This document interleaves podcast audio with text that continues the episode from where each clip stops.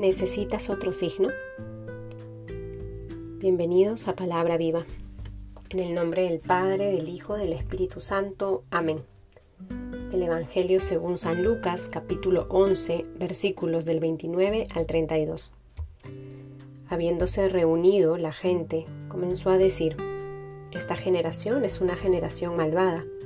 Pide un signo, pero no se le dará otro signo que el signo de Jonás porque así como Jonás fue signo para los ninivitas, así lo será el Hijo del Hombre para esta generación.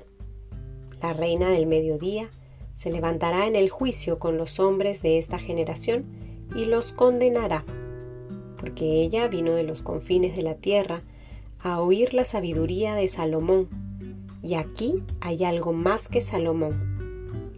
Los ninivitas se levantarán en el juicio con esta generación y la condenarán porque ellos se convirtieron por la predicación de Jonás. Y aquí hay algo más que Jonás. Palabra del Señor. Hoy escuchamos este texto narrado por Lucas, donde se nos recuerda el signo de Jonás y la presencia de Salomón, quien dice el mismo Jesús haciendo referencia a sí mismo, que es Él, ese algo más que Salomón. Es Jesús, ese algo más que Jonás. En hacer memoria al pueblo de Israel podemos reconocer los distintos eventos que invitaban al pueblo a reconocer la presencia de Dios, la fidelidad de este Dios que caminó con ellos, que camina con nosotros. Jesús empieza diciendo, esta generación es una generación malvada, pide un signo, pero no se le dará otro signo. Podemos actualizar estas palabras del Señor. ¿Cuántas veces, frente a nuestras dudas e incertidumbres, le exigimos al Señor a que nos muestre nuevos signos, a que nos confirme o reconfirme aquello que ya hemos descubierto.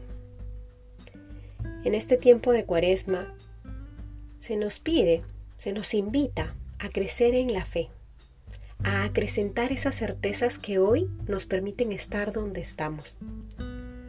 Probablemente hayamos pasado por momentos difíciles en nuestra fe, que se ha visto golpeada por fracasos laborales, fracasos familiares, momentos de dolor y sufrimiento.